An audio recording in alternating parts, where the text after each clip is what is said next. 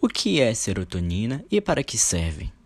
Sabemos que para ter uma vida feliz é preciso ir além dos processos biológicos e direcionar os nossos olhos para os acontecimentos sociais e a maneira como isso pode influenciar na vida de cada um de nós. No entanto, ao relacionar felicidade ao biológico, temos alguns componentes responsáveis, sendo eles quatro hormônios principais: a serotonina, a endorfina, a dopamina e a ocitocina. Alterações no meio de produção ou absorção de algum desses hormônios podem trazer mudanças significativas quanto à sensação de felicidade, tristeza, ânimo e disposição. Hoje nós iremos falar sobre a serotonina, comumente conhecida como tal hormônio da felicidade. A serotonina, também conhecida como 5-HT, é um neurotransmissor. Isso significa que é uma substância química responsável pela condução de transmissão de uma célula nervosa para outra. A então desejada serotonina atua em todo o corpo, influenciando as emoções, a comunicação entre as células, a temperatura corporal, o desejo sexual e até mesmo as nossas habilidades motoras.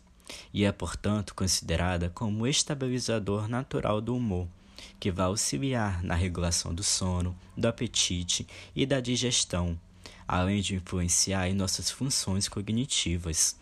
Além disso, é importante para a nossa saúde óssea, estimulação dos movimentos intestinais e o mais debatido entre os pesquisadores nos dias atuais, a sua influência quanto à depressão e à ansiedade. Mas qual seria a verdadeira relação entre serotonina e felicidade? Há várias razões para as pessoas relacionarem a serotonina e a felicidade. A primeira que podemos destacar é a ideia de que a depressão é causada pelo baixo nível de neurotransmissores como a serotonina. A primeira tentativa para explicar os quadros depressivos foi chamada de hipótese monoaminérgica. Segundo ela, indivíduos depressivos apresentavam baixos níveis de neurotransmissores monoaminérgicos, dentre eles a famosa serotonina. Assim foi estabelecida a relação que perdura até hoje no senso comum e ainda é mantida por alguns estudos científicos, segundo o autor Souza, do ano 2015. Isso aparece no artigo Atuação dos Neurotransmissores na Depressão, de Andrade, do ano 2003. A serotonina é um agente central na luta contra a depressão, que é uma condição psicopatológica relacionada, dentre diversos aspectos, a um estado de tristeza. Esse pensamento de depressão equivalente à tristeza e felicidade, contrário de depressão, se fixou na mente das pessoas de tal forma que provavelmente a maioria dos alunos de psicologia, inclusive nós aqui, já fomos questionados alguma vez por alguém de como aumentar a serotonina e assim ser mais contente com a vida.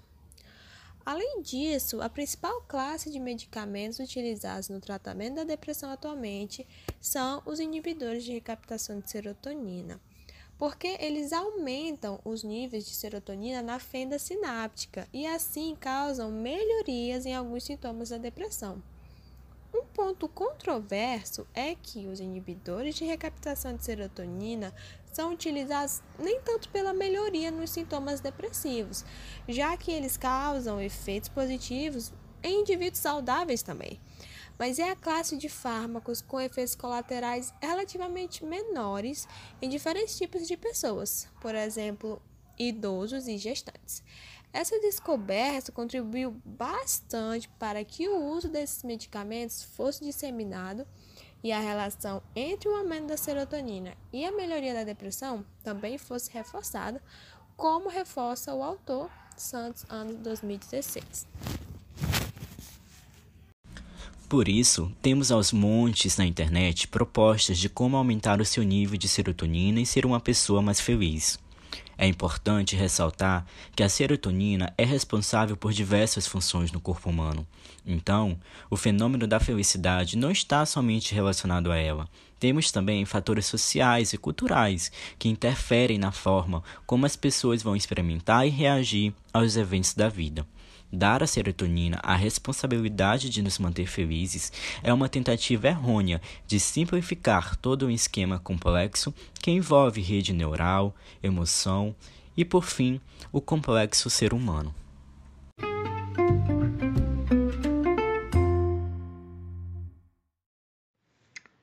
A serotonina também é fundamental para o sono. A gente sabe que a melatonina, que seria o hormônio do sono, mas a explicação para a serotonina é a responsabilidade dela no processo de produção da melatonina. Mais especificamente na conversão da serotonina em N-acetilserotonina, na glândula pineal.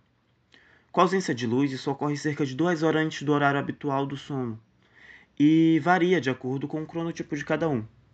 Dessa forma, a serotonina, a partir de um processo de conversão, se transforma na melatonina e ajuda no descanso. Além disso, a melatonina funciona como um anti-inflamatório, um antitumoral, antioxidante, ainda auxilia na cronobiologia de cada um, ou seja, regula os ritmos biológicos da pessoa. Hoje a depressão é considerada uma doença de distúrbio do humor com alta incidência só no Brasil, a taxa de brasileiros com depressão foi de 7,6 em 2013, o que significa 11 milhões de pessoas diagnosticadas, segundo o IBGE. E esses números são fundamentais, principalmente nas novas dinâmicas sociais, como o excesso de trabalho e alterações no funcionamento familiar. Outra questão é que a maior frequência nos casos de depressão também resulta em uma generalização acerca da doença. Mesmo que exista variedade extensa, os sintomas se apresentam conforme a manifestação de fatores internos ou externos, como depressão psicótica, distimia, distúrbio afetivo sazonal ou depressão bipolar. O tratamento, seja terapêutico ou medicamentoso, variam conforme o diagnóstico. Isso de acordo com o Guia Essencial da Depressão do ano 2002 que foi desenvolvido pela Associação Médica Americana. São três características que podem desencadear a depressão, as quais são físicas, genéticas e biológicas. Isso significa que os fatores biológicos são aqueles relacionados ao neurotransmissor serotonina lá no sistema límbico, que causam desequilíbrios químicos no organismo do indivíduo. Neste caso, existe aí a descrição do mecanismo dos medicamentos antidepressivos, como os inibidores de monoamina oxidase e inibidores seletivos de recaptação de serotonina. Mas é importante se atentar também aos efeitos colaterais, restrição de uso e problemas com o tratamento farmacoterapêutico para indicação do tratamento da depressão. Até porque o excesso de serotonina, assim como os baixos níveis do hormônio, podem causar danos. A síndrome carcinóide, por exemplo, acontece quando surgem tumores carcinoides que produzem substâncias semelhantes a hormônios, como a serotonina.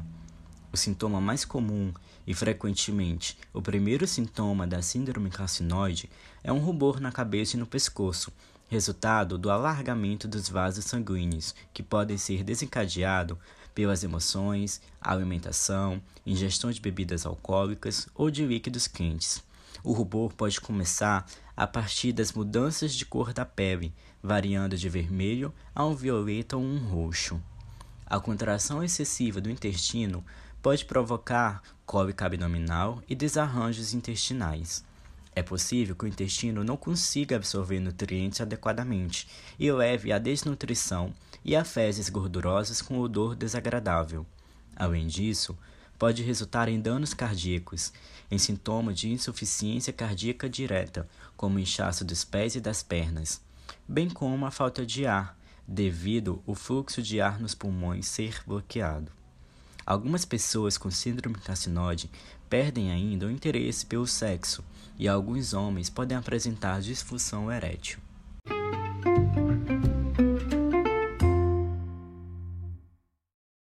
Hoje já é possível medir a taxa de serotonina por um exame de sangue. Os níveis aceitáveis do hormônio no corpo variam de 50 a 200 nanograma por ml. E a avaliação final deve ser feita por um médico que vai analisar e ver se você tem uma taxa segura de felicidade no seu corpo. E por hoje é somente isso. Obrigado por ter nos acompanhado até o final. Esperamos que tenhamos contribuído de alguma forma para o seu conhecimento. Obrigado e até a próxima.